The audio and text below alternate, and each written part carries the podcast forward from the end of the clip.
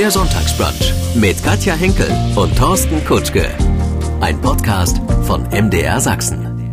Er moderiert seit Jahrzehnten Biwak und wir nennen ihn liebevoll den Bergführer des MDR. Thorsten Kutschke hat viel von der Welt gesehen, hat hohe Berge bezwungen, viele Abenteuer erlebt und schon sein Opa hat das Fernweh in ihm geweckt.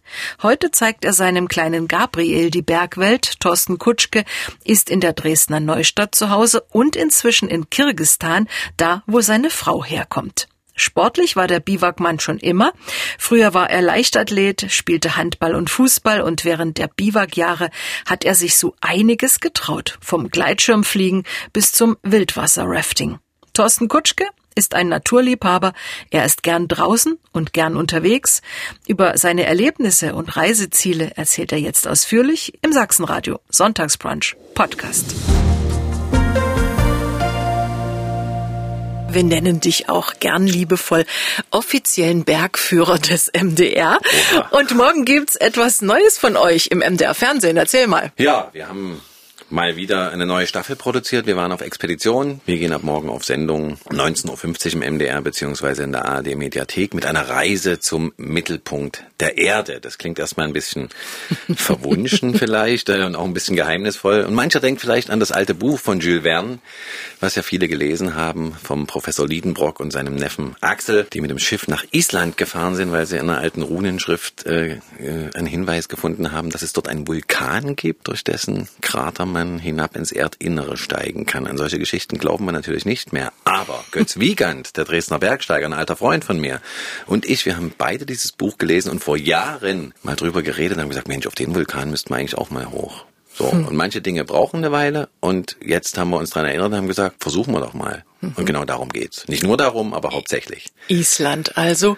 Du bist schon ein Vulkan-Fan, ne? Ich mag Vulkane, ja. Man könnte jetzt sagen, weil sie einfacher zu besteigen sind als äh, andere Berge. Also man muss nicht immer unbedingt zwingend die Hände aus den Taschen nehmen. Nee, es sind aber auch Berge, die mich einfach irgendwie faszinieren, weil es nicht immer nur das Erlebnis ist, dass man, dass man irgendwie oben steht und weit in die Welt gucken kann, sondern das hat ja auch immer was mit Geologie zu tun und mit Erdgeschichte und mit der Entstehung der Erde. Und rund um Vulkane äh, gibt's ja dann auch oft noch Geysire Geysire oder heiße Quellen oder, oder Geothermalfelder.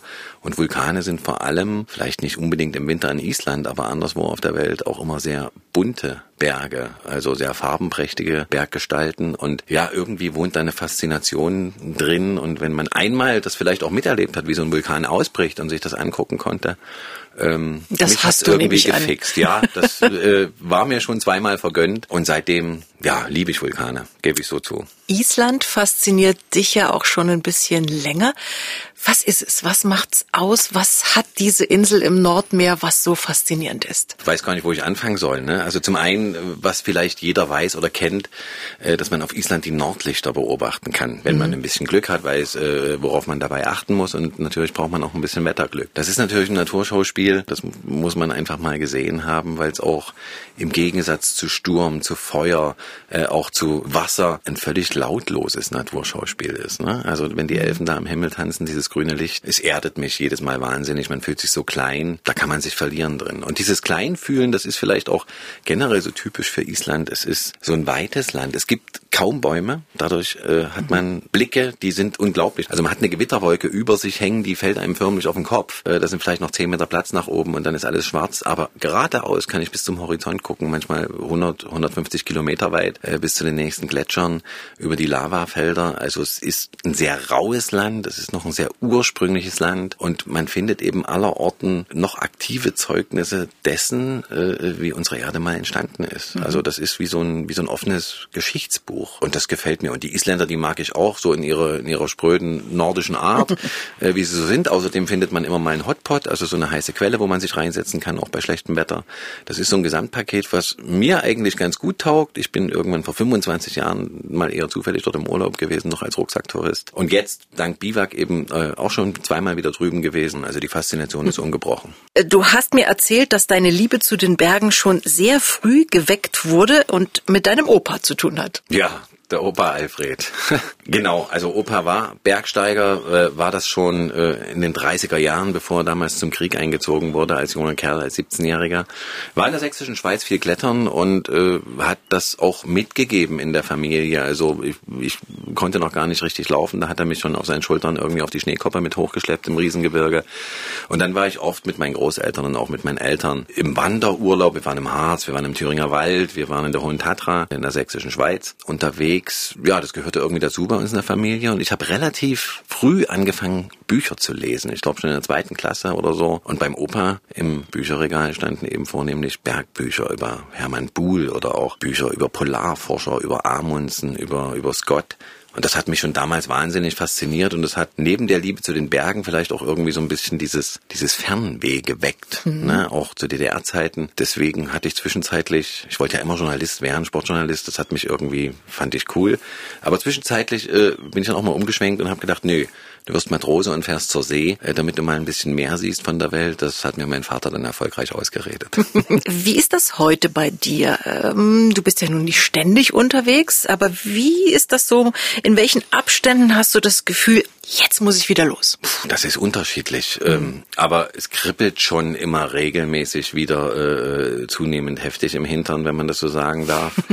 Ich bin da auch ein bisschen ruhiger geworden. Klar gab es Zeiten, gerade nach der Wende damals, ne, als uns die Welt offen stand, wo man dachte, oh, das will ich alles sehen, will ich alles sehen. Ich habe irgendwann begriffen, dass ich nicht alles sehen muss und auch nicht alles sehen kann und bin ein bisschen mehr dazu übergegangen, Ecken in der Welt, die mir auf den ersten Blick gefallen haben und wo ich das Gefühl hatte, da waren die drei Wochen eigentlich viel zu wenig, um sich wirklich alles von dem Land anzugucken, lieber nochmal hinzufahren, wie zum Beispiel nach Island, wie zum Beispiel nach Südamerika, wie zum Beispiel nach Zentralasien und dann mit ein bisschen mehr Ruhe durch die Lande zu ziehen, gar nicht so gehetzt, einfach mich auch so ein bisschen treiben zu lassen und zu sagen, okay, also ich bleibe so lange an einem Ort, wie es mir gefällt und wenn ich dabei eben nur drei Orte schaffe, na dann muss ich irgendwann nochmal dahin und die nächsten drei Orte in Angriff nehmen.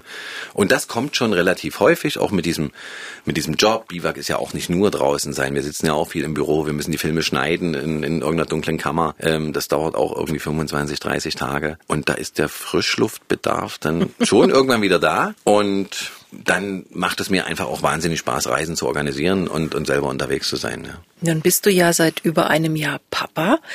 Ja. Und machst natürlich auch diesen Spagat zwischen Abenteuern und Familienleben. Wie gut klappt das? Ach, bis jetzt klappt das irgendwie okay. gut. Das ist eine total coole Inspiration und äh, unser kleiner Sohn, der Gabriel, der war jetzt auch schon mit im Skiurlaub und musste zwei Wochen äh, nicht selber auf die Skier, aber ich habe ihn auf der Pulka hinter mir hergezogen. Wir waren mit ihm schon in Kirgistan und haben zumindest die Tieren Scharnberger mal von Weitem angeschaut. Wir waren schon in den Tisar-Wänden wandern, oft in der sächsischen Schweiz. Zum Glück macht er das bis jetzt alles noch mit. Er kann sich ja auch noch nicht wehren, aber er hat auch noch nicht protestiert. Und ich hoffe auf der einen Seite vielleicht, dass er ja meinen ruhelosen Hintern vielleicht ein bisschen einbremst. Und auf der anderen Seite wünsche ich mir schon, ohne dass ich ihn dazu zwingen kann, das weiß ich, dass ich ihm da vielleicht ein bisschen was mitgebe. Und es liegt ja in der Familie. Also hm. irgendwas davon wird er schon mitbekommen haben. Und ich hoffe, äh, dass ich mit ihm ja in den nächsten 10, 20, 25 Jahren auch noch ein paar schöne Reisen unternehmen kann. Apropos Kirgistan, du sitzt sozusagen schon mal wieder auf den gepackten Koffern. Das stimmt. Der Koffer ist gepackt, der Rucksack ist gepackt. Äh, morgen früh geht's los. Meine Frau ist ja Kirgisin. Wir haben uns einst bei einem Biwakdreh, wie das dann manchmal so ist, kennengelernt am Pik Lenin. Und jetzt ist quasi zweiter Teil der Elternzeit und wir wollen mit Gabriel drei Monate durch Kirgistan reisen und ihm mal so ein bisschen seine zweite Heimat zeigen. Dann sind wir irgendwann in Kirgistan, im schönsten Land der Welt, wie ich finde, neben Island. wir stellen uns dich und deine Frau und den kleinen Gabriel mal am Sonntagmorgen vor. Wie sieht so ein Familiensonntag bei euch in der Dresdner Neustadt aus? Meistens so, dass ich mir den Kleinen schnappe und dann schon mal auf die Runde gehe. Äh, inzwischen kann er ja ein bisschen laufen. Tappern wir so ein bisschen durch die Weltgeschichte bis zum nächstgelegenen Sandkasten. Oder es geht auch mal mit dem Buggy in die Heide. Oder wir sitzen in der S-Bahn oder im Auto und fahren auch mal raus in die sächsische Schweiz, vielleicht mit Freunden oder Freunde besuchen. Also auf jeden Fall ist es nicht unbedingt äh, zu Hause die Spielwiese, wenn es nicht gerade in Strömen regnet. Wir gucken schon oder ich gucke schon, dass ich mit dem Kleinen viel an der frischen Luft bin. Mama darf dann manchmal noch ein bisschen länger schlafen. Und der Papa und der Gabriel, die ziehen dann schon mal durchs Gelände. Und dann in Ruhe frühstücken, Kaffee trinken. Genau, so ist so. das. Also aber vorher aktiv sein und dann ja, die das Ruhe. ist ja, das mhm. ist ja wie mit dem Joggen. Ich bin mal irgendwann, habe ich meine Wette verloren und sollte einen Marathon laufen und habe zu meinem Arzt gesagt, Mensch, Alter, wie, wie, wie soll das gehen? Ich muss den ganzen Tag arbeiten. Sagt er, du lauf früh vom Frühstück, quäl dich und dann hast du schon was gemacht für diesen Tag und das nehme ich mit und das funktioniert mit dem Kleinen auch gut. Du warst schon immer sportlich, musst es ja auch immer noch sein für deine Biwak-Ausflüge, die es ja auch manchmal ganz schön in sich haben. Wir beide haben gemeinsam, dass wir mal Leistungssportler waren und Leichtathleten waren. Na, guck an. Mensch, was hast du gemacht? Überwiegend? Naja, so als kleiner Stift. Ich habe mit sieben Jahren angefangen, haben mich meine Eltern irgendwie in den Sportverein gesteckt, weil sie gesagt haben, du musst irgendwie raus, du musst dich betun. Mhm. Äh, und da hat man natürlich erstmal alles gemacht. Es hat sich dann bei Zeiten rausgestellt, äh, dass ich doch eher der bessere Läufer war, als, äh, als in den technischen Disziplinen irgendwas zu reißen. Wobei das auch ging. Also Hochsprung habe ich auch ganz gern gemacht, habe das sogar mal irgendwann zwischendurch geschafft, meine eigene Körperhöhe zu überspringen. Hab das zehn Jahre gemacht und dann ist es aber doch zunehmend so der Mittelstrecken- und Langstreckenlauf geworden. Mhm. Du hast auch noch Fußball und Handball gespielt und du Verrückter hast nach der Währungsunion in dein erstes Rennrad investiert und bist dann auch gleich mal nach Schweden gefahren damit. Ja, das wieder zum Thema Fernweh. Ne? Das, mhm. Alle wollten irgendwie nach Paris, nach Disneyland, nach nach irgendwas und ich habe gedacht, nee, ich will eigentlich, ich will eigentlich irgendwo hin, wo es ruhig ist. Ich wollte nicht in irgendeine große Stadt. Ich wollte mir da auch noch kein Museum angucken, mhm. mache ich heute sehr gern und da hatte ich irgendwie so Schweden vor Augen und bin tatsächlich damals mit meinem Bruder gemeinsam und mit Freunden mit dem Fahrrad bis nach Mora gefahren. Das ist in Mittelschweden, in Dalarna, der berühmte Zielort des Vasalaufes. Das ist so ein, so ein Skilanglauf, der, der irgendwie Kultstatus hat. Und das war quasi der Umlenker, würde der Kletterer sagen. Also bis dorthin sind wir gefahren und dann auf einer anderen Route zurück. Fünf Wochen lang, glaube ich. Und den Wasserlauf hast du dann auch gemacht? Das kam dann später. ja, das.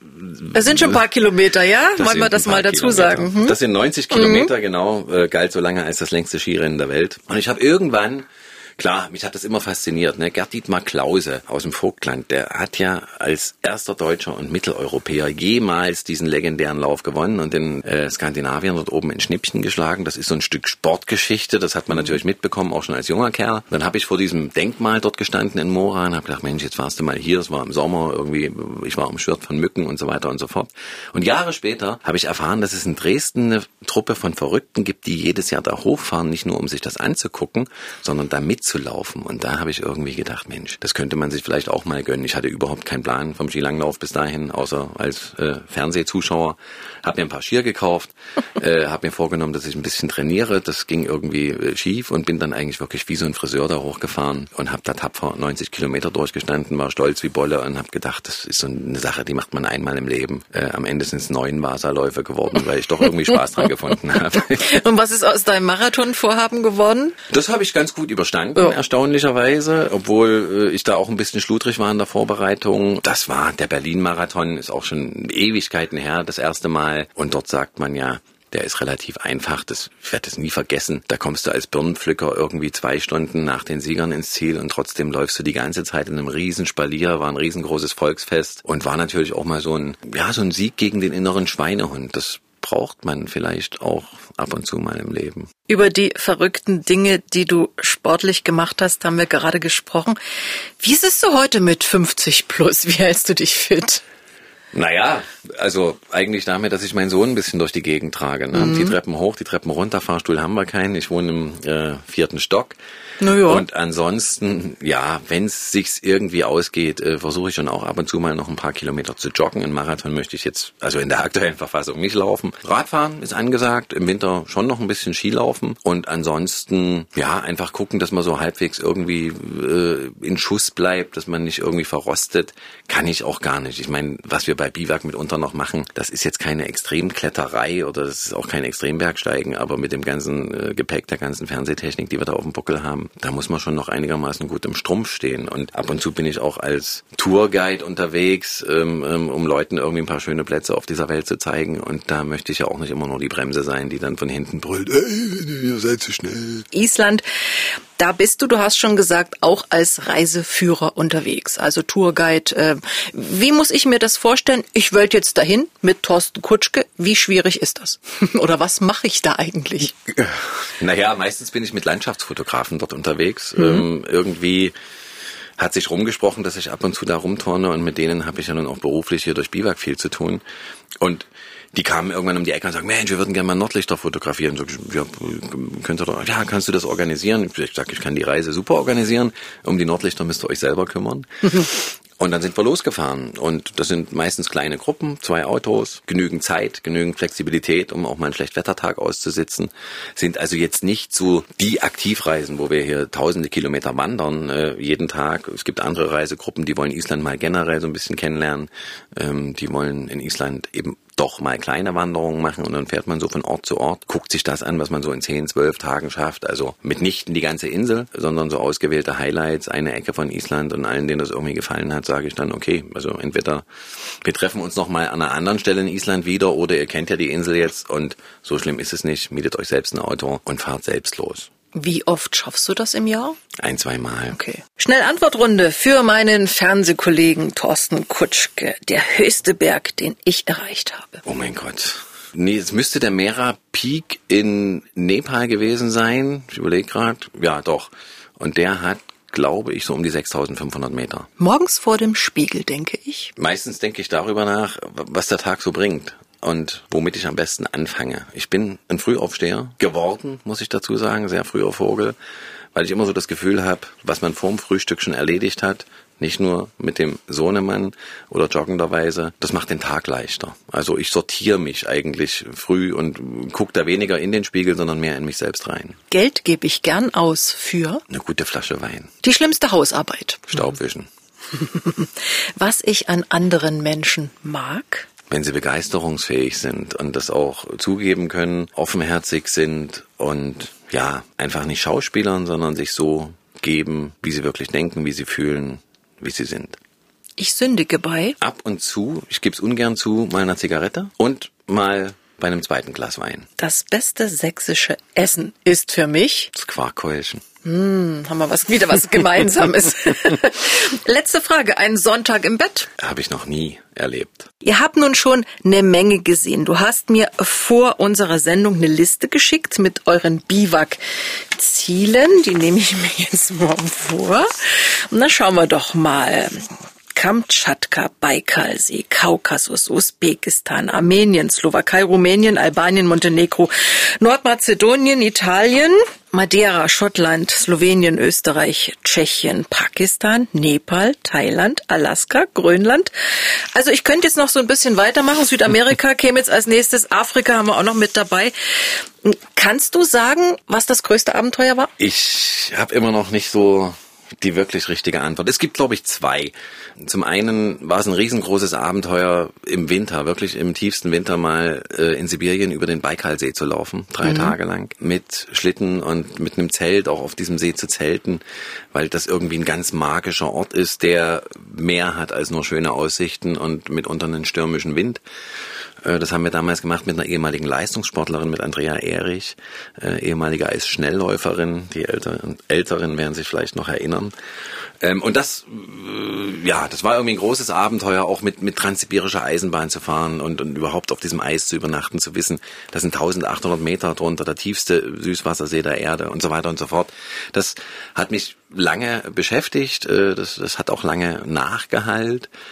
Und dann ist es wahrscheinlich tatsächlich eine Geschichte gewesen, die mit den Bergen gar nicht so viel zu tun hatte. Wir waren vor zwei Jahren in Bolivien mit zwei Sachsen, mit denen wir dort auch im Hochland unterwegs waren, aber vorher im Dschungel und haben dort eine Tour mitgemacht auf so einem, ja, auf so einer Nussschale, würde ich fast sagen, sind wir einen Nebenfluss des Amazonas ähm, hochgefahren, um bei einem medizinischen Hilfsprojekt im Madidi-Urwald mitzuhelfen, äh, also bei indigenen Stämmen und dann mal durch den Dschungel zu wandern wo ich gemerkt habe, ich bin so hilflos. Ich wüsste, wenn jetzt hier irgendwas passiert, ich wüsste überhaupt nicht. Ne? In den Bergen hat man ja irgendwie, wenn man jahrelang unterwegs war, hat man ja so ein Szenario, da sind die Augen offen, da sehe ich, wenn die Wolke über den Kamm kommt, na, das könnte brenzlig werden, ich müsste hier umdrehen oder ich muss mich für ein Gewitter vorbereiten oder so. Im Dschungel stehst du drin, es fiebt und zirpt und macht und raschelt um dich und du denkst, oh, lieber Gott, lass mich hier irgendwie wieder rauskommen. Und die beiden haben sich noch einen Spaß draus gemacht und haben mir dann noch gezeigt, wenn denn mal was passiert, wie man sich im Dschungel auch ernährt ernähren kann, haben dann irgendwelche Nüsse aufgeklopft, wo so kleine weiße Maden irgendwie drin waren. Dann haben wir, du kannst oh. essen, sehr eiweißhaltig, überlebst du, überlebst du eine Weile. Dann lag irgendwo ein Krokodil äh, in der Weltgeschichte rum und ja, da, das war spannend, das war sicher auch für die Zuschauer spannend, vielleicht auch amüsant. Ich war abgesehen davon, dass ich immer nach fünf Minuten, egal was ich anhatte, völlig durchgeschwitzt war. Ich war froh, als ich wieder raus war. Wenn man eure Filme, eure Bilder so sieht, das sieht ja auch manchmal echt gefährlich aus. Wenn ihr irgendwo so in den Felsen auch klettert, an irgendeiner Wand hängt oder durch irgendwelchen tiefen Schnee immer weiter hoch äh, lauft. Also ich finde schon, das äh, sind ja Herausforderungen, die ein normaler Urlauber so nicht auf sich nehmen würde. Ja, äh, es sind schon Dinge dabei, wo man gut wissen sollte, was man tut äh, und auch sein Handwerk beherrschen und ein gewisses Risikomanagement eben auch beherrschen. Also wir laufen in solche Geschichten auch nicht blind rein. Da gibt's auch immer wieder irgendwie ein Update. Äh, es hat auch schon genügend Fälle gegeben, wo wir gesagt haben, hey, an der Stelle wird's zu heiß, mit Lawinen vielleicht irgendwie tricky, lass uns umdrehen oder der Wetterbericht stimmt nicht. Das sind so Instinkte, die über die Jahre geschult sind. Das ist ja ohnehin wichtig und für mich wichtig, immer mal zu erwähnen, bei solchen Gesprächen. Ich brauche für Biwak ein Team und ich habe zum Glück so ein Team, wo sich einer auf den anderen verlassen kann. Und der Erfolg gibt uns ja dahingehend recht, dass in den 20 Jahren, wo ich das jetzt mache, wirklich auch noch nie was passiert ist. Über den Dschungel haben wir gesprochen. Nehmen wir mal den Berg. Erinnerst du dich an eine Situation, wo dir so richtig die Muffe ging? Ach, da gab's mehrere. Hm. Das kann äh, wirklich mal ein böses Gewitter sein, was einem Hochgebirge erwischt. Das ist uns in, in Slowenien mal passiert, in den Julischen Alpen. Und blöderweise auf einem Grat, wo Umdrehen gar keinen Sinn mehr gemacht hätte, weil es egal war, in welche Richtung wir den Grat jetzt laufen. Links und rechts absteigen ging nicht, das war mhm. zu steil. Wir mussten also über den Grat und haben dann lange überlegt und auch diskutiert, bleiben wir jetzt hier sitzen, sitzen wir das irgendwie aus, sehen wir zu, dass wir irgendwie doch noch runterkommen. Also das war keine einfache Situation. Das war irgendwie nicht so besonders lustig und ansonsten eine brenzlige Situation. Pakistan ähm, hast du mal erzählt, war auch nicht ohne? Pakistan war nicht ohne. Äh, Pakistan war aber aus anderen Gründen nicht ohne, weil wir dort fern vom Berg eigentlich in den Bürgerkrieg reingerutscht sind. Im Tal unten, der es uns unmöglich gemacht hat, wieder zu dem Berg zurückzukehren. Wir wollten zum Nanga Parbat, den wollten wir damals umrunden. Wir haben in Gilgit festgesessen und plötzlich ging dort die Schießereien los über Nacht. Wir wussten aber zwei Tage lang überhaupt nicht, was da gespielt wird. Waren da auch ein bisschen abgeschlossen von der Außenwelt und sind dann ja mit so einem Militärkonvoi regelrecht evakuiert worden über den Karakorum Highway. Das ist eine Erinnerung, die ist ziemlich alt und fast schon ein bisschen verblasst. Das ist aber natürlich alles später nach 9-11 irgendwie wieder hochgekommen, allem, was sich dann so in Pakistan abgespielt hat. Ist so ein Land, ich bin wahnsinnig traurig, wäre da immer gern nochmal hingefahren, ist aber natürlich natürlich, also für mich jetzt zumindest, auch als alter, junger Familienvater, natürlich ein No-Go. Dort war es weniger der Berg. Und ansonsten gab es und gibt es immer mal in der sächsischen Schweiz mit diesem traditionellen sächsischen Klettern Situationen, wo man weit über dem Ring steht und denkt, um Himmels Willen, jetzt musst du die Nerven behalten, jetzt möchtest du nicht runterfallen. Es gibt ein Bild von dir, da stehst du vorne und dahinter tummelt sich ein Bär. Ach, ähm. das war auf Kamtschatka, ja. Da hatte ich komischerweise keine Angst. Echt? Und kann gar nicht so richtig erklären, warum. Wir waren am Kurilensee damals, wo die größte Braunbärenkolonie der Welt zu Hause ist. Ganz tolle Ecke, ganz schwierig zu erreichen, aber, aber irgendwie toll und hatten dort einen Guide dabei, ähm, der uns also relativ einleuchtend erklärt hat, dass die Bären sich wirklich überhaupt nicht für uns interessieren, weil es war gerade die Zeit, wo die Lachse durch den Osernaja-Fluss wieder hoch zum See gezogen sind und die äh, Burschen standen einfach am Rand des Flusses und haben dort immer mal reingetatzt oder sind reingesprungen, hatten also genügend Fisch, äh, der ihnen wesentlich besser schmeckt, als das wahrscheinlich mit unseren Waden irgendwie geklappt hätte. Und es hat tatsächlich funktioniert. Immer wenn uns ein Bär zu nahe gekommen ist, dann ist dieser Guide irgendwie bloß aufgestanden, hat sich irgendwie groß gemacht, äh, breite Schultern gemacht und dann sind die Bären abgedreht. Obwohl wir teilweise wirklich auf sieben, acht Meter uns die, diesen riesigen Tieren, die sind ja, wenn, wenn die aufstehen, da steht ja ein Hochhaus vor dir, ne? Sind wir denen relativ nahe gekommen und es ist nicht so, dass wir keinen Respekt mehr hatten, aber Angst hatte ich dort keine. Da gab es andere Situationen, die Dschungel, auch vielleicht in Namibia. Da hätte ich mehr Bedenken, dass da mal irgendwo noch eine Schlange im Busch ist oder sowas. Also mit den Bären bin ich persönlich irgendwie ganz gut klargekommen. Lieber Thorsten, Corona hatte uns so oder hat uns in den letzten beiden Jahren doch ein bisschen ausgebremst.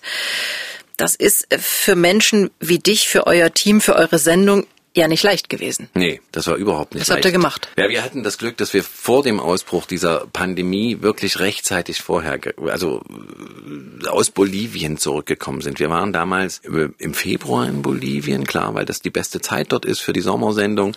Also wir hatten, als hier der Notstand losging und als der erste Lockdown kam, eigentlich unser Heu schon rein, wie man so schön sagt, und mussten den Film dann nur noch schneiden und dann haben wir natürlich überlegt äh, über die ganze Zeit, was können wir jetzt machen.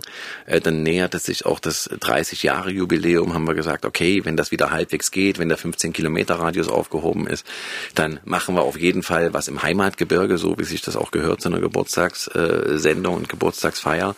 Also wir haben das Programm immer vollgekriegt, das war nicht das Problem, aber jetzt irgendwie zu planen, das war schon irgendwie schwierig. Man war irgendwann auch zunehmend demotiviert, weil wenn ich einen Plan mache und irgendwas Verrücktes machen will, ey, dann brenne ich ja dafür und dann will ich jeden Tag ein Stück weiterkommen. Wenn du aber immer im Hinterkopf irgendwie hast, na ja, vielleicht wird das ja gar nichts. Das ist nicht schön. Also das, das, das äh, war auch eine schwierige Zeit für uns alle, äh, auch in diesem Biwak-Team. Wollen wir einfach mal hoffen, ähm, dass der Drops jetzt gelutscht ist und dass mhm. es, wenn es dann wieder in Richtung Herbst und Winter geht, uns nicht nochmal ganz so schlimm heimsucht. Ja, es wird ja schon Thema. immer über den Herbst und Winter wieder gesprochen. Ja, das ist vielleicht die nächste Variante. Man hat das uns, ja jetzt äh, im Kopf. Ne? Ja, genau. also du bist auch jemand, du denkst schon jetzt darüber nach oder bist du so ein Typ und sagst, ja, das sehen wir dann, wenn es soweit ist? Ja, klar, sehen wir das dann. Also ich meine, mhm. für alle Pläne, die jetzt nicht nur mich selbst betreffen, sondern vielleicht auch ein Biwak-Projekt oder, oder eine Tour, die ich irgendwie mit Freunden plane, gehört es jetzt eben einfach dazu, dass man einen Plan B hat oder sich so eine Deadline setzt, wo man sagt, okay, also bis dann und dann sollten wir sagen, ja, wir machen es oder nein, wir machen es nicht, mhm. damit man nicht so auf dem allerletzten Drücker aus den Latschen kippt, wie uns das zum Beispiel mit unserem letzten Biwak-Projekt passiert ist. Äh, Island war ja eigentlich nur ein ganz spontaner Plan B. Seit über 30 Jahren gibt's Biwak. Über 20 Jahre bist du als Moderator äh, ganz vorn mit dabei. Wir sprechen inzwischen von der erfolgreichsten Bergsteigersendung im deutschen Fernsehen. Und da frage ich mich, wieso habt ihr es noch nicht ins Erste geschafft? Zwar in die Mediathek, aber hm? Tja. Das ist eine gute Frage. äh, da bin ich aber der falsche, der falsche Ansprechpartner. Vielleicht sind wir da auch immer noch zu bescheiden. Keine Ahnung. Da sollten vielleicht mal andere Leute drüber nachdenken oder dürfen gern drüber nachdenken. Ich denke, dass das speziell, was wir in den letzten Jahren äh, als Format entwickelt haben, einfach auch ein bisschen anders Fernsehen zu machen äh, und Geschichten ein bisschen anders zu erzählen. Nicht immer unbedingt nur Heldengeschichten, nicht unbedingt immer nur Superlative, nicht unbedingt immer nur blauen Himmel, sondern ein bisschen näher dran an dem, was jeder nachvollziehen kann, der selbst mal wandern geht, egal ob das im Erzgebirge ist oder im Himalaya, da gibt's eben auch mal Gegenwind, da gibt's eben auch mal schlechte Laune, da gehen eben auch mal Dinge schief und all das findet bei uns statt und ich glaube deswegen, ja, mögen es die Leute vielleicht auch so, weil sie merken, sie kriegen da auch reinen Wein eingeschenkt und sie dürfen das auch miterleben, wie Dinge mal schief gehen. Auch daraus kann man ja lernen. Dich nennt man den bergverrückten Dresdner und die Dresdner Heide ist für dich ja der nächste Wald zum Sporttreiben und wie ich weiß auch gerne zum Pilze sammeln. Ist zwar noch ein bisschen bisschen hin, aber ja. gehst du in der Heide oder hast du ein anderes Fleckchen? Nee, ich gehe in der Heide. Okay. Das ist ja für jeden, der sich ein bisschen damit beschäftigt, der weiß ja, dass äh, ein bisschen Wasser in der Nähe äh, gar nicht so schlecht ist ähm, äh, und vielleicht auch ab und zu eine Buche, wenn es um die Steinpilze geht und ja, wer sich in der Heide ein bisschen auskennt, der weiß, die Priesnitz fließt da durch und der Weg der Priesnitz durch die Heide ist lang genug, also da kann schon jeder so seinen Claim finden. Nee, stimmt aber wirklich. Ich mag es aus zwei Gründen. Äh, zum einen hat mich das Pilzfieber irgendwann gepackt, weil ich auch wahnsinnig gern koche, auch gern mal so ein Gulasch oder so ein Wildbraten. Und dann dachte ich, Mensch, immer Pilze kaufen ist auch doof, die frischen schmecken doch viel besser. Und zum anderen ist das auch mal total entspannend, mal einen ganzen mhm. Vormittag durchs Gebüsch zu kriechen. Und es gibt tatsächlich in der Heide Ecken, in Deutschland soll es ja sowas noch geben, da geht kein Handy, da bimmelt nichts, da macht's nicht Miep und nicht Fieb. Ja, da kann ich auch mal herrlich die Zeit vergessen und habe dann eigentlich den ganzen Tag ja auch zu tun mit Putzen. Wenn es mhm. klappt. Wenn es klappt. Es klappt oft. Öfter als man denkt. Ich habe äh, festgestellt, dass unsere Wälder immer schlimmer aussehen. Also man steigt ja nur noch über irgendein Geäst und also in der Dresdner Heide äh, schon, ja. Tja, es sieht in der Heide irgendwie nicht gut aus. Noch schlimmer sieht es natürlich aus, wenn man draußen in der hinteren sächsischen Schweiz unterwegs ist, so man dort überhaupt noch unterwegs sein kann. Ähm, das ist natürlich eine Entwicklung, die in den letzten Jahren äh, bedenklich Fahrt aufgenommen hat. Die ganze Problematik um die Borkenkäfer, auch die Trockenheit. Viele Wanderwege sind gesperrt. Es wird auch gestritten, welche räumt man wieder frei, welche nicht. Wo dürfen Wanderer noch hin? Ein schwieriges Thema und auch eins, was uns möglicherweise noch viel länger beschäftigen wird als Corona. Ist jetzt vielleicht ein blöder Vergleich Fleisch, ein bisschen Äpfel und Birnen.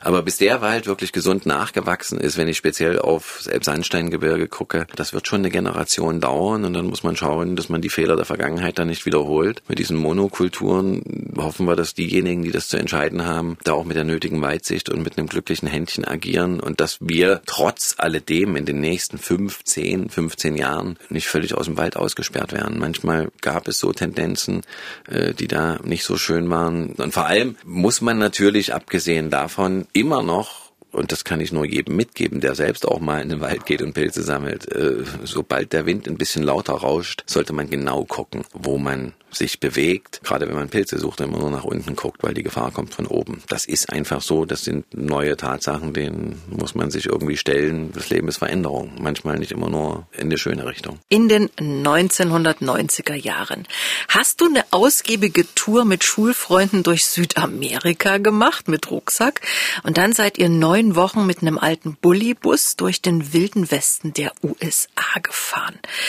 Wie sieht denn heute ganz privat dein Urlaub aus? Oder machst du gar keinen? Ja. Eigentlich schon. Also Urlaub mache ich meistens im Winter und suche mir irgendwie eine schöne Ecke, wo ich meine Skier mitnehmen kann, ein bisschen Skilanglauf machen kann, auch mal einen Berg runterfahren kann. In den Sommermonaten ist es meistens im Sommer Zentralasien. Dann ist es so die zweite Heimat Kirgistan, dann ist es das Tienshan-Gebirge, dann sind es die Hochweiden, dann ist es so ein bisschen das Wandern oder Unterwegssein auf den Spuren von Chinggis Aitmatov, kennen ja vielleicht auch noch viele. Mhm. Wir mussten das ja früher lesen in der Schule. Heute sage ich, wir durften, hat eine Menge wunderschöner Bücher geschrieben. Das ist dann auch immer meine Reiselektüre. Und Kirgisistan ist zum Beispiel so ein Land, ich glaube, da kann man bis zu seinem Lebensende unterwegs sein, immer wieder neue Täler finden, immer wieder neue Seen finden, ja, bei den Nomaden zu Gast sein, äh, in den Jurten die Gastfreundschaft genießen. Das ist, das taugt mir irgendwie. Da ist ganz viel Ruhe, da ist das sagt sich als Europäer immer so leicht, die Welt noch in Ordnung ist sie natürlich nicht, weil dort jeder tagtäglich ums Überleben kämpft. Aber dieses ganze verwöhnte, versaute, ver, ver, vermeckerte, griescremige, das, was einen hier manchmal so stört, das gibt's dort nicht. Die Leute sind trotzdem glücklich, man trifft sich, man, man, man hat Spaß miteinander, man versucht sich zu verständigen. Ähm, das Russisch, das alte Schulrussisch wird nach und nach auch wieder besser. Also das ist eigentlich so meine bevorzugte Sommerdestination und dann mal gucken, was sich noch so ergibt. Ich hätte noch ein paar Ziele in Russland gehabt, in Sibirien ähm, und auch schon konkrete Pläne mit guten Freunden. Das ist ja nun leider Gottes auch erstmal eine Geschichte, die man ad acta legen muss. Mhm. Ich höre aber raus, du bist nicht der Typ für die Sonnenliege, für den am Strand faul rumliegen. Da müsste man dich wahrscheinlich festbinden, oder? Ich gebe zu, ich habe das auch schon gemacht. Mhm. Einfach, wenn mal wirklich ganz viel Arbeit war und da der Kopf gequalmt hat, dass man sagt, okay, man, man nimmt sich mal eine Woche komplett hoch und, und lässt sich mal einfach nur im, im, im Sand fallen und am Meer. Aber es ist definitiv nicht meine bevorzugte Art, Urlaub zu machen. Und irgendwie ist immer so ein bisschen das Gefühl dabei, oh, es ist eigentlich verschenkte Zeit. Du könntest jetzt auch ganz woanders sein. Äh, mach doch jetzt an der Stelle noch mal richtig Werbung für deine nächsten Teile über Island, die wir ab morgen im MDR-Fernsehen sehen dürfen. Oh, jetzt, jetzt Werbung, Reklame, wie das so schön heißt, ja. Mhm. Äh, ich meine, wir haben ganz, ganz tolle Bilder mitgebracht. Das ist mal Punkt eins. Wir haben tatsächlich Glück gehabt in den vier Wochen, in denen wir dort unterwegs waren, die ganze Bandbreite von Island äh, erleben und filmen zu dürfen. Also von diesen fantastischen Nordlichtern, von einem aktiven Vulkan, von tollen Aufnahmen dieser riesigen Gletscher, die es da gibt und dieser, dieser mächtigen Wasserfälle. Aber wir haben eben auch das, das typische Tief über Island, was ja viele nur aus dem Wetterbericht kennen. Äh, da haben wir mittendrin gesteckt und es gab Tage, äh, da konnte man wirklich kaum die Autotür aufkriegen und es hat einen aus den Latschen geweht. Auch das haben wir versucht zu filmen, dass man das mal so nachempfinden kann. Wir haben es geschafft, auf diesen magischen Berg zu steigen, auf dem Jules Verne seine Romanhelden hat ankommen lassen bei der Reise zum Mittelpunkt der Erde. Ein Tag, an dem alles zusammengepasst hat, Postkartenwetter, 150 Kilometer Fernsicht. Wir haben es auch geschafft, mitten im isländischen Hochland, Mutterseelen alleine, 100 Kilometer ringsum, keine Menschenseele, einen ganz verwunschenen See zu besuchen, auch ein Vulkankrater, der nie zufriert, den die Isländer das Tor zur Hölle nennen. Und wir sind, glaube ich, für diese Staffel so viel Auto gefahren wie noch nie. Ist ja eigentlich gar nicht so unsere Art, aber mit was für Kernen wir dort unterwegs waren und durch welches Gelände diese Allradfahrzeuge mit uns sich vorwärts gewühlt haben. Also das werde ich meinen Lebtag nicht vergessen und ich glaube, das sind auch beeindruckende Bilder, gar nicht nur für Bergfans, sondern auch für solche Leute, die ja vielleicht eher so ein bisschen Benzin im Blut haben. Von Island zurück nach Sachsen. Wir haben ja sozusagen ein wunderschönes Gebirge vor der Nase, die sächsische Schweiz. Das Schönste. Das Wie gern bist du immer wieder dort? Ja, ich denke jedes Mal, wenn ich da rausfahre, ähm, ähm, dass man das noch viel öfter machen müsste. Ich mache es ja nun schon oft. Ich habe auch oft viel Zeit darüber nachzudenken, wie gern ich dort bin, weil zu sehen gibt's noch gar nicht viel. Ich hatte das vorhin schon mal erwähnt, ich bin gern der frühe Vogel äh, und oftmals fahre ich schon weit vor Sonnenaufgang da raus, habe dann auch äh, die Fotoausrüstung dabei um früh noch ein bisschen allein das Ganze zu genießen, bevor die Touristenströme da reinziehen. Und gerade wenn das wieder so in Richtung Herbst jetzt geht, ne, und früh so ein bisschen die Morgennebel durchziehen und die Sonne aufgeht, dann denke ich mir immer, verdammt nochmal, das ist so eine schöne Ecke, das gibt's nirgends anders auf der Welt. Mhm. Nirgends. Habe ich, ich habe wirklich viel gesehen auf der Welt, aber sowas Schönes einfach noch nicht. Und das macht einen auch ein bisschen stolz, dass das so, ja, dass das auch so ein bisschen mein Gebirge ist, dass das auch so ein bisschen das schönste Fernsehstudio der Welt ist, wie ich manchmal sage. Also ich bin wahnsinnig gern dort, habe dort natürlich auch super gute Freunde, bin immer wieder gern in der berühmten Buschmühle im Kirnitz-Stahl, weil es dort die beste Forelle der Warschauer Vertragsstaaten gibt, wie mal ein Freund von mir gesagt hat. Und das, das, das ist einfach Heimat und das ist auch Heimat, äh, von der man einfach nicht genug bekommen kann.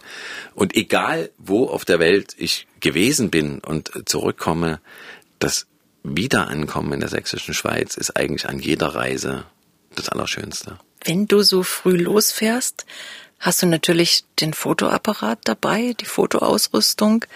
Für wen machst du die Fotos? Stellst du die vielleicht mal aus oder? Dafür bin ich, dafür bin ich noch ein zu schlechter Fotograf. Okay. Da, da, da gibt's viel bessere, aber die Zusammenarbeit mit Fotografen und eben auch die Art und Weise, wie die im Gebirge unterwegs sind, die ich manchmal ähm, ähm, ja als Biwakmacher miterleben durfte, das hat mich irgendwie fasziniert, dass die sich auch so viel Zeit nehmen, viel mehr Zeit für manche Blicke und für manche Motive als der normale Wanderer, der dann doch irgendwie weiter hastet. Und ich habe das ähnlich wie das Pilzesuchen auch so ein bisschen als so ein, als so ein Ruhepol für mich entdeckt. Mhm. Und macht die Bilder eigentlich größtenteils eigentlich nur für mich selber. Ja. Wie ist es denn mit Bofen? Machst du das noch? Ich muss ehrlich sagen, ich mach's nicht mehr so gerne. Ich muss jetzt mal überlegen, wie es vielleicht mit dem Sohnemann wird, wenn der irgendwann das Alter kommt, wo es ihm ein bisschen Spaß macht. Mir hat mir hat's in den letzten Jahren das wirklich zunehmend vergällt, äh, äh dieser Bofentourismus, der da irgendwie Einzug gehalten hat, ähm, dass man in den Bofen Leute trifft, die dort eigentlich nichts verloren haben. Ich, offiziell heißt es ja immer nur Bergsteiger dürfen Bofen. Dass das ein bisschen aufgeweicht worden ist, meine Güte, habe ich nichts dagegen, aber ich unterscheide da eher zwischen vernünftigen und unvernünftigen Leuten und es sind zu viele Unvernünftige unterwegs. Und wenn eine Bofe dann so überfüllt ist, Bofen hat ja auch was mit Ruhe zu tun. Man kann da abends schön zusammensitzen mit Freunden. Mhm. Ich habe auch nichts dagegen, wenn es dort noch eine zweite Gruppe gibt und die Bofe groß genug ist und man sich da irgendwie in so einer Lautstärke unterhält, äh, dass die Nachbarrunde nicht, nicht jeden blöden Witz mithört. Aber das hat einfach, das ist ausgeufert, hat Überhand genommen. Und ich glaube, das ist auch der Grund, warum man jetzt versucht hat, der ganzen Geschichte irgendwie einen Riegel vorzuschieben. Ob das wirklich nur Naturschutzgründe sind oder ob es einfach einen Punkt erreicht hat, äh, äh, wenn da Gruppen von irgendwo herkommen und sich den Pizzadienst in irgendeine Profe bestellen, äh, da bin ich dann irgendwie raus. Also das habe ich auch oft genug gemacht. Ähm, mhm. Ich schlafe erstens im eigenen Bett wirklich bequemer als auf der Isomatte. Das ist inzwischen so mit über 50. Und ich vermisse es jetzt nicht direkt. Ab und zu mit guten Freunden äh, mache ich's manchmal noch und dann aber eigentlich auch lieber im Winter als im Sommer. Ist es nicht so staubig. Auf deinen Reisen hast du ja nun schon auch so ziemlich alles gemacht. Gleitschirmfliegen, Reiten, Wildwasserrafting. Welche Extremaktivität fehlt dir noch? Fallschirmspringen, Ballonfahren, irgendwas, wo du sagst, das möchte ich nochmal machen?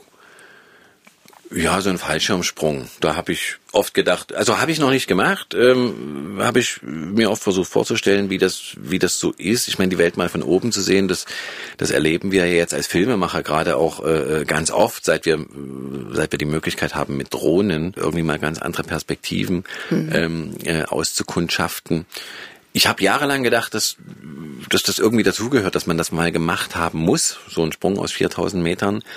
Jetzt, wo die Frage so kommt, denke ich gerade, hm, ich habe das Bedürfnis in letzter Zeit eigentlich gar nicht mehr verspürt. vielleicht muss man auch nicht alles machen. Mhm. Äh, ähm. Man wird vielleicht mit zunehmendem Alter auch ein bisschen vorsichtiger. Also ich habe mit 30 Dinge gemacht, die würde ich, wollte ich ja, gar nicht ich, mehr machen. Was, was ich mit 30 gemacht habe, da möchte ich hier gar nicht drüber reden. Ne?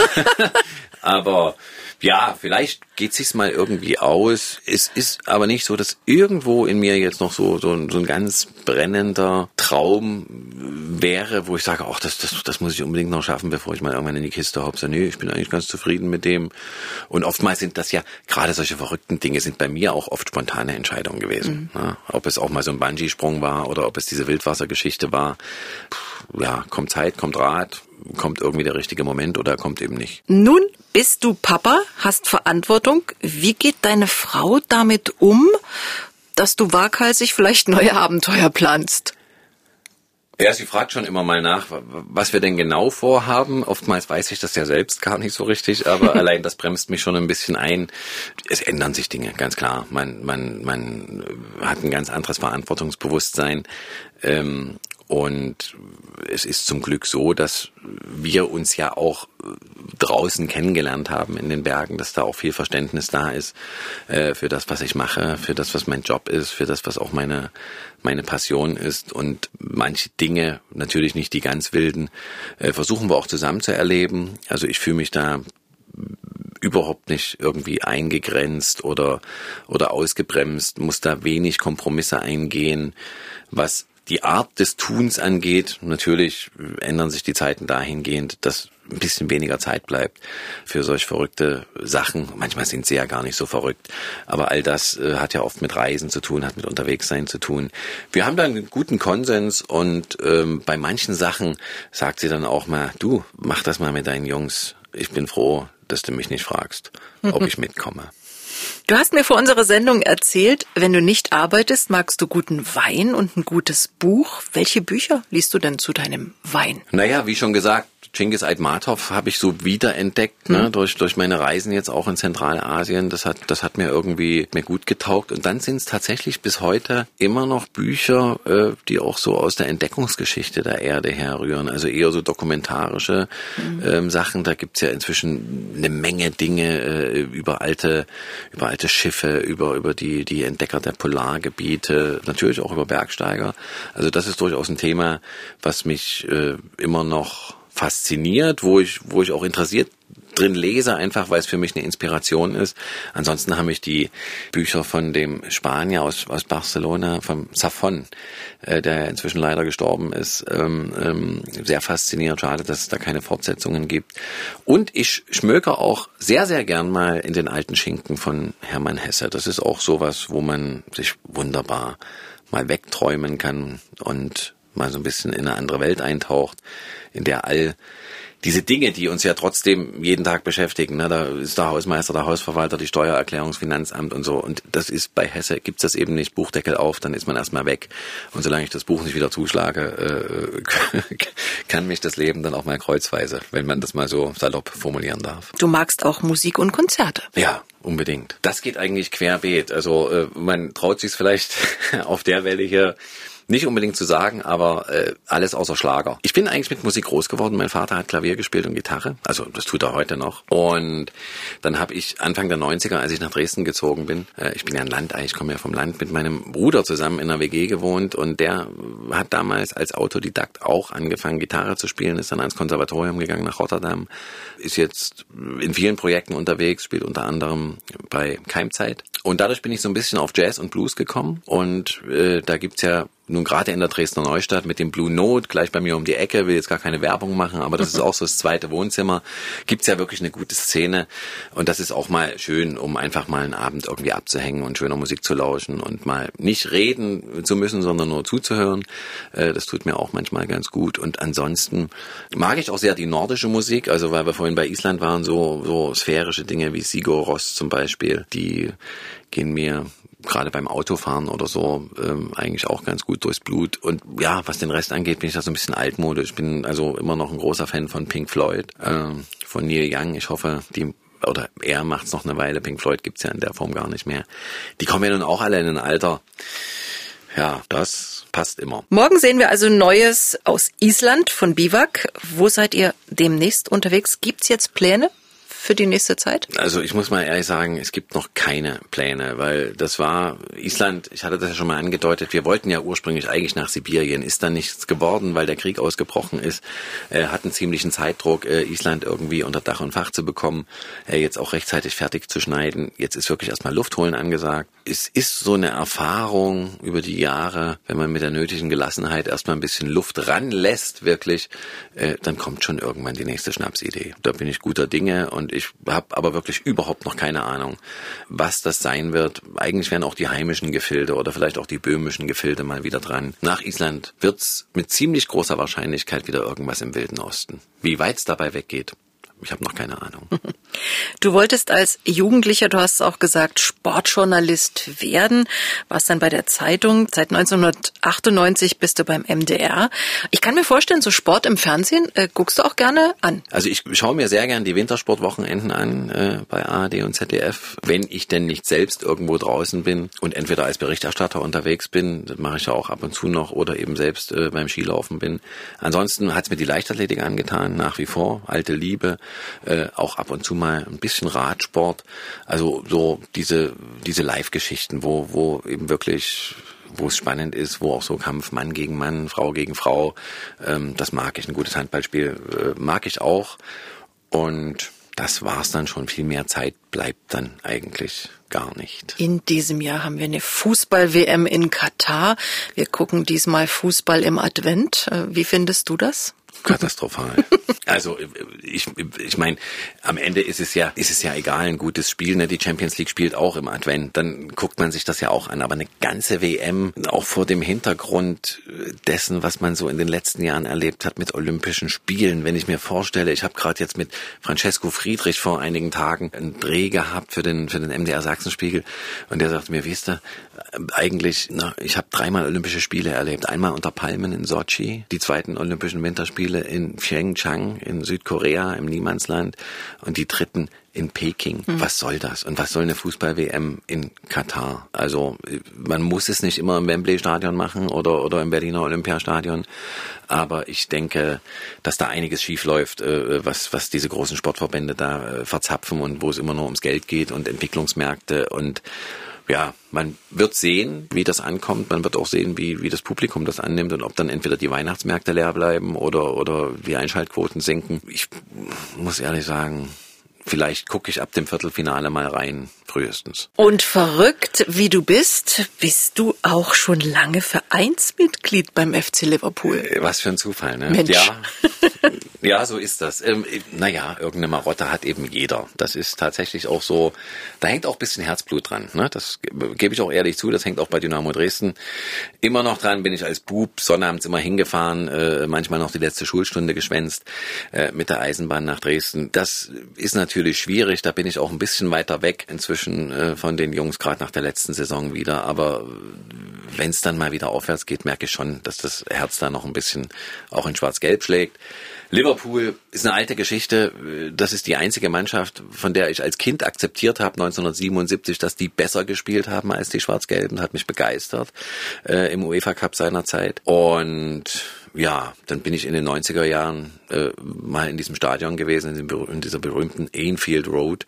Und was dort los war und wie dort Fußball zelebriert wurde, das hat mich so begeistert, dass ich gedacht habe, das ist ehrlicher Fußball. Und bin spontan Vereinsmitglied geworden und ja, also bin auch verrückt genug, mir nahezu jedes Spiel von denen anzugucken.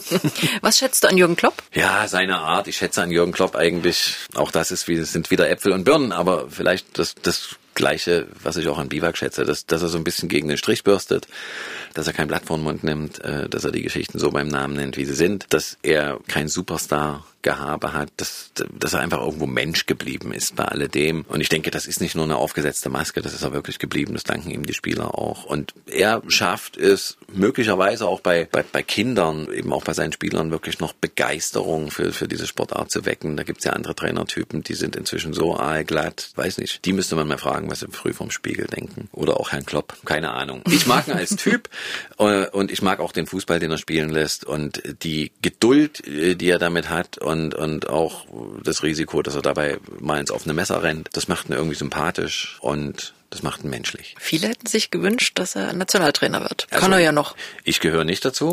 ist klar. Ähm,